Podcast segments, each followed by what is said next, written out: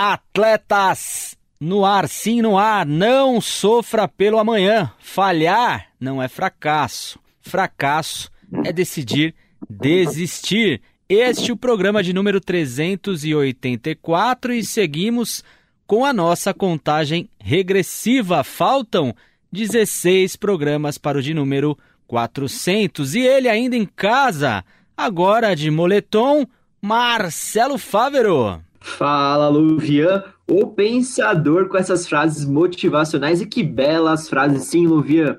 16 programas até o número 400. Que marca, que marca estamos chegando aí com Atletas no Ar. E hoje, mais um programa especial, porque hoje tem Momento Olímpico e Paralímpico com a nossa correspondente diretamente do Japão, Miriam Reich dois toques com ela. Terezinha Guilhermina, a segunda parte da entrevista com ela, a mulher mais rápida do mundo, tem departamento médico, jogo rápido com as notícias do esporte, coração de atleta com o nosso parceiro Paulo Vescher e a última volta, programa imperdível. Por isso, continue conosco, porque está começando mais um Atletas no Ar. Não perca a passada. Continue conosco em Atletas no Ar.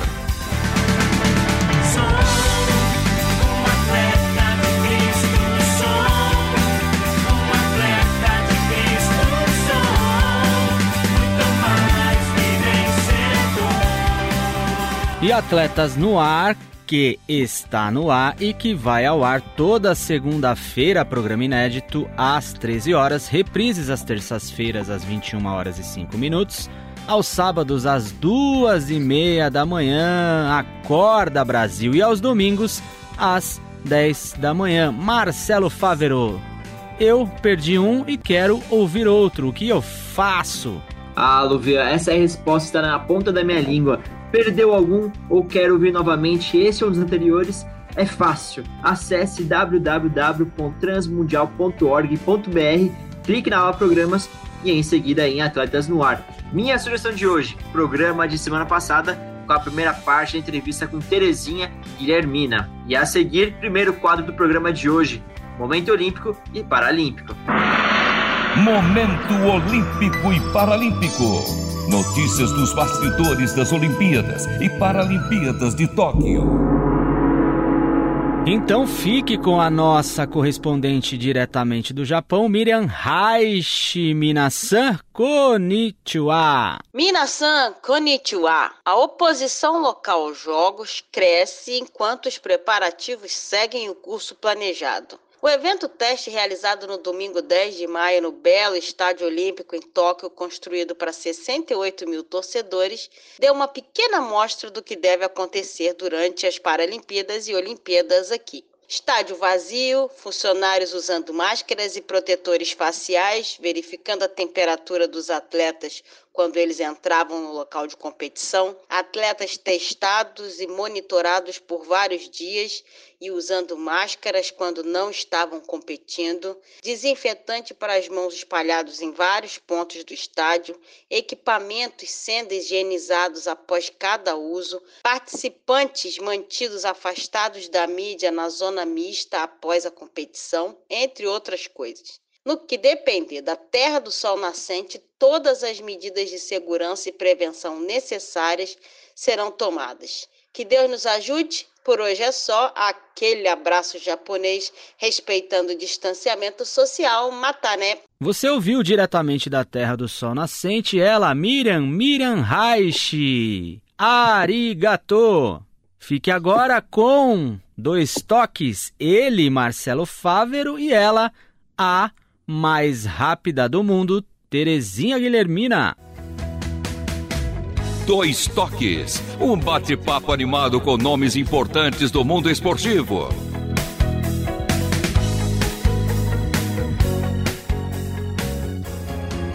Conversa boa sempre pede continuação e no programa de hoje seguimos com a segunda parte da entrevista com Terezinha Aparecida Guilhermina, atleta paralímpica velocista brasileira. E com relação, Terezinha, ao atleta guia, como é que é feita a seleção do profissional que irá te auxiliar? É, todo o preparo, a dinâmica e o trabalho feito com ele para poder ter a sintonia nas competições. É até uma curiosidade da minha parte em relação ao atleta guia, Terezinha. Então, com relação ao atleta guia, é um, nós somos uma equipe, que eu sempre falo, que a única coisa proibida é marcar gol contra. Então, o interessante é que seja uma pessoa que tenha consciência de que a responsabilidade dele é enxergar, fazer com que eu consiga fazer o meu melhor. Eu sempre uso uma metáfora o seguinte: é como se fosse um piloto e um motorista. Todos dois dirigem, porém o piloto consegue levar o carro à sua, ao seu máximo, à sua melhor performance. Essa é a diferença do, dos atletas em geral, dos corredores, para o atleta guia. A função do atleta guia é realmente conseguir levar o atleta ao seu máximo e que isso venha a medalha que acaba vindo para a equipe. É um coadjuvante fundamental. E hoje, quem que é o seu atleta guia? Hoje eu estou trabalhando com o Douglas Mendes, é, devido às provas que eu estou participando, que eu pretendo estar tá competindo em Tóquio, que é o salto em distância e a prova do 1500.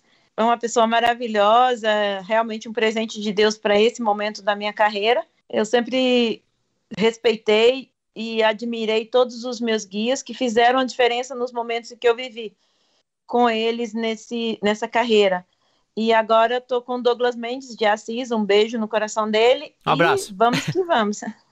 e você chegou a citar agora há pouco Tóquio, né? Tóquio 2021, que nesse ano, sim, nesse ano de 2021 até então, vamos ter os Jogos Paralímpicos de Tóquio. Segundo a programação, ocorrerá do dia 24 de agosto a 5 de setembro. E Terezinha, como que está sendo o seu preparo e em quais provas você espera vencer? Então, eu estou trabalhando bastante, eu estou mudando, é, a minha primeira Paralimpíada em Atenas foi eu competi o 1500 e agora eu vou voltar a correr o 1500 e fazer a prova do salto em distância. Estou bastante confiante, estou trabalhando bastante. Construí uma, uma caixa de areia na minha calçada. tô, construí uma academia, mini academia dentro da minha casa para conseguir trabalhar, já que nesse período a maioria dos espaços estão fechadas eu estou trabalhando bastante, bastante confiante e saindo uh, da velocidade rumo ao céu. Pretendo voar literalmente no salto em distância em Tóquio e conquistar a medalha que o Brasil tanto merece e que eu desejo tanto. E todos torcemos para isso, Terezinha. E qual é a prova mais desafiadora? Qual é a mais difícil? Olha, ambas nesse caso é desafiador. O salto em distância tem é, uma série de coisas, eu tenho que romper todos os meus medos, já que eu é, estarei correndo sozinho e o meu guia me chamando, né? Então é uma prova bastante desafiadora nesse sentido. A vantagem é que tem seis chances, né? Porém, é desafiador mesmo. O 1500 é uma prova que eu realmente preciso de um autocontrole grande, porque como uma velocista já de, de, de longa data, eu tendo a sair forte e acabar gastando energia é, desnecessária e que vai me fazer falta no final da prova. Então, assim, eu estou trabalhando bastante nas duas provas com a questão da inteligência emocional, o autocontrole, é, a segurança, ter que controlar tudo isso e fazer de uma maneira completamente diferente do que eu fazia antes, porque tanto as provas do 100, 200 e 400, eu brincava, eu ria, dançava, fazia um monte de coisa, chamava adrenalina ao máximo para conseguir fazer simplesmente correr. E agora eu preciso estar com tudo isso dentro de um controle. O salto em distância exige uma passada perfeita, uma corrida é, sincronizada, que tem que bater o pé no lugar certo, então não pode variar muito. Então, preciso realmente. Estou me sentindo totalmente desafiada, mas ao longo da minha vida eu sempre disse que desafio é meu prato favorito. E sem dúvida que agora, em Tóquio 2021, eu tenho dois deliciosos pratos para saborear e que o mundo veja que eu consegui. então, é, isso, é essa questão do, das duas provas são desafiadoras para mim. Não tem como pesar qual que é mais desafiadora. E o japonês está em dia? Arigato! Eu posso ter que tomar cuidado para não confundir com chinês. Mas eu só sei falar arigato. Uh, uh, eu tenho que treinar um pouco mais. Uh, o idioma não está faltando tempo agora para treinar o, o, idioma, mas até lá eu vou conseguir um espacinho. É porque realmente estou trabalhando bastante. E eu ganhei de presente ano passado uma bebezinha de, que está fazendo um ano agora, já tem um ano. E aí ela ocupa todos os meus horários vagos, então não está dando tempo para treinar o idioma, mas isso vai ser só um detalhe, vai ser o suficiente para ouvir meu nome no pódio e o hino nacional que vai ser em português. É isso aí, o importante é trazer a medalha e nesse gancho você consegue descrever a emoção ao escutar o hino nacional depois de ganhar uma medalha, Terezinha? Olha, é singular, não tem, não tem palavras. É uma emoção assim. Eu falo que o artista sempre tem a sua arte. E a minha arte é correr.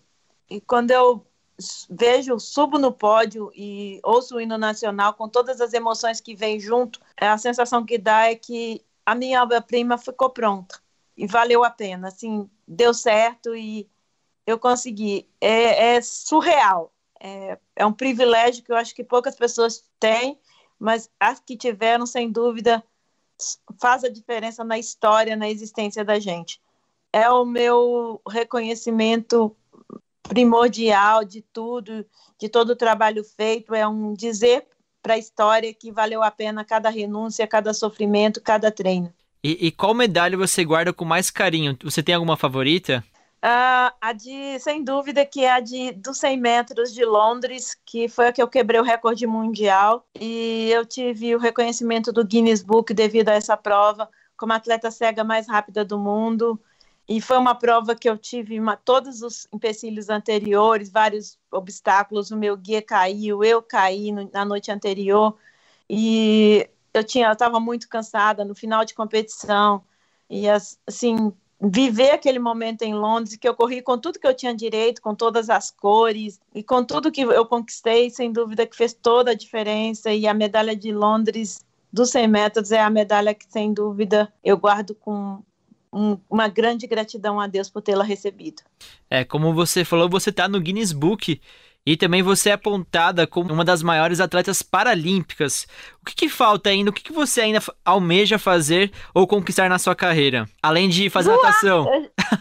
É, eu quero voar, por isso que eu vou fazer salto em distância. Eu já corri rápido demais para o Guinness Book me ver. Agora eu quero é, voar, literalmente. Quero conquistar, vencer esse desafio do salto em distância e conseguir uma marca que realmente coloque o meu nome na história. E o que, que você entende, Terezinha, por ser uma atleta de Cristo? O que, que isso significa? Significa contar com ah, o maior exemplo para ser seguido, que não desistiu nunca. Então, assim, e ao mesmo tempo acreditar que talentos são presentes de Deus que cabe a gente desembrulhar e mostrar quanto que valeu a pena esse presente. E eu tento, com o que Deus me deu de talento, fazer o meu melhor e oferecer para Ele realmente um resultado que glorifique o nome dele, que mostre para todo mundo que o Deus que eu sirvo é poderoso o suficiente para fazer uma atleta cega que passava fome chegar no topo do, das melhores atletas do mundo e superar obstáculos e fazer a diferença. Eu, eu creio que ter Jesus Cristo como inspiração é um privilégio para qualquer pessoa, independente da profissão. E eu agradeço porque, enquanto atleta, eu tenho um Deus, um Senhor, um Salvador que não só me inspira, mas que me ajuda. Eu falo que Jesus, para alguns, Deus disse: faça a sua parte que eu te ajudarei. Para mim, Jesus disse: faça a sua parte, que a minha já está pronta. Então, como a minha precisa ficar pronta, eu ainda dependo da ajuda dele. E como ele é amoroso e poderoso o suficiente, eu posso sempre contar com ele. Isso faz a diferença e fez na minha carreira e vai continuar fazendo na minha vida. Realmente, ele é a maior medalha possível que a gente pode ganhar. E, e Terezinha, para terminar, abra aqui o espaço para você compartilhar um contato de suas redes sociais. Então, é, vamos, vamos comigo juntos, saiam da torcida, entra comigo na, nas pistas. É, Terezinha Guilhermina Oficial, tanto no Facebook quanto no, no Instagram. Vamos acompanhar a partir de maio, vou estar postando as coisas que eu estou fazendo, porque por enquanto estou tra trabalhando para que apareça o melhor. E venham comigo, entra na pista comigo, eu quero estar em Tóquio e quero que os gritos dos brasileiros sejam tão altos que eu quero ouvir de lá. Então, vamos que vamos. É, a sua vitória vai ser a nossa vitória e hoje eu conversei com a Terezinha Aparecida Guilhermina, atleta paralímpica velocista brasileira, ela que foi mais rápida que tudo e que todos. Muitíssimo obrigada pela conversa e até uma próxima vez. Valeu, Deus abençoe. Saúde do atleta. Amador, não profissional e profissional que quer viver e exercitar-se de maneira certa. No DM de hoje, mais um 1-2 de bate pronto com a nossa colega Franciele Fontana, coordenadora do Programa Nacional de Imunizações. Ela responde: Quando vamos conseguir vacinar toda a população? O Plano Nacional de Operacionalização da Vacinação contra a Covid-19 foi elaborado num cenário de escassez de vacinas, tanto no nível nacional quanto no nível internacional. Foram elencados prioritariamente 77,2 milhões de brasileiros, segundo objetivos importantes para vacinação, dentre eles a redução de complicações e óbitos a manutenção do funcionamento dos serviços essenciais, levando em conta a força de trabalho do setor saúde e também a manutenção de outros serviços essenciais. Após a vacinação desse público prioritário de 77,2 milhões de pessoas e também com a disponibilidade de vacinas, será estendida a toda a população brasileira a vacinação, desde que esta tenha indicação dos imunizantes. Você ouviu a nossa colega Franciele. Então, portanto, vacine-se. E agora, jogo rápido. Jogo rápido. E o jogo rápido de hoje traz como destaque a Copa América de Futebol na Argentina, já que a menos de um mês do início do torneio, a Copa América enfrenta a segunda onda da pandemia na América do Sul. A Argentina enfrenta o pior momento desde o início da pandemia em março de 2020. O país tem um balanço de 3,3 milhões de contágios. E de acordo com o governo, 1,9 milhão de pessoas já foram vacinadas com duas doses na Argentina, mas o presidente argentino Alberto Fernandes afirmou que o país está preparado para receber sim a competição, apesar da pandemia de Covid-19 que provocou mais de 70 mil mortes no país. E nesse último final de semana, por exemplo, 15 jogadores do River Plate foram afastados do clássico disputado contra o Boca Juniors pela Copa da Liga Argentina depois que testaram positivo para a Covid-19. E a Comebol dispõe para a Copa América de parte das 50 mil vacinas doadas pelo laboratório chinês Sinovac. E até o momento, as cidades escolhidas para o torneio da Argentina são Córdoba, Santiago del Estero, Mendonça e Buenos Aires. Lembrando que a Copa América será dividida também com a Colômbia, e as cidades escolhidas são Barranquilha, Medellín, Cali e Bogotá. A competição começa em 13 de junho com Argentina versus Chile no Estádio Monumental de Buenos Aires e a grande final está prevista para 10 de julho em Barranquilha. E se tudo der certo, o nosso Brasil estará na final disputando o título da Copa América. E esse foi o Jogo Rápido, seu fast food das informações esportiva. E ah, antes de terminar, como esquecer, hoje minha querida vovó Nair completa mais um ano de vida e quero deixar aqui o meu parabéns para ela.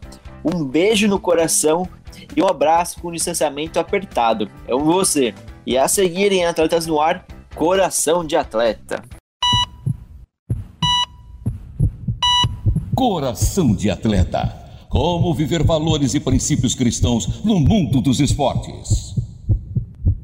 Coração, coração, bate coração com o nosso parceiro Paulo Vescher. Preparar, apontar, vai. João 16,33 diz: Eu disse a vocês essas coisas para que vocês tenham paz em mim. Você terá sofrimento neste mundo, mas seja corajoso.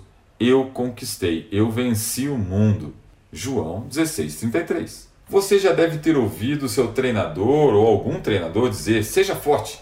E como atleta, você sabe que o seu treinador ou aquele treinador quis dizer um incentivo para você superar o que pode tentar impedir você de alcançar um nível mais alto ou o sucesso ou uma vitória. Às vezes, como um competidor na vida, você enfrentará desafios mentais e terá que lutar contra emoções que trazem desânimos e desespero. Haverá momentos em que você sofrerá uma lesão ou terá uma doença que poderá causar dor física ou emocional e você terá que questionar muitas vezes se vai continuar ou não. Vai às vezes questionar e ter sentimentos de desânimo mas a palavra é seja forte, uma atitude que permite que você supere esses desafios.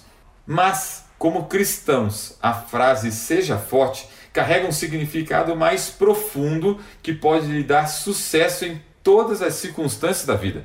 As palavras de Jesus Cristo em João 16,33 devem ser um lembrete constante de que Ele, Jesus, providenciou a cobertura sobrenatural perfeita que ajudará você a se levantar nestes momentos difíceis. Quando Jesus diz: Seja forte, eu conquistei o mundo, ele nos diz que está conosco todas os momentos das nossas vidas, inclusive nesse momento de luta que você está sentindo. Continue a focar nele, porque ele está com você. Seja forte, porque ele venceu o mundo e vai levar você a vencer as suas dificuldades. Deus te abençoe e até o próximo Coração de Atleta.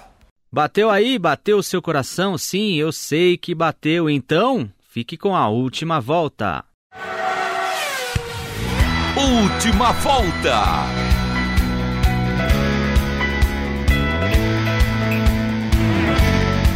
E o programa de hoje teve apresentação e produção de Marcelo Fábio e Lovian Henrique, o Pensador Lovian, com trabalhos técnicos de Thiago Lisa Lilian Claro e Juliana Taveira. As vinhetas gravadas pelo meu mano Edson Tawil, a voz da Bíblia, a obra de arte feita pela nossa maninha Aline, nossos correspondentes por todo o mundo, soquinhos e beijinhos para a minha melhor metade, Vanessa Daniela, meu melhor um quarto Radassa Esther. Este foi mais um Atletas no Ar.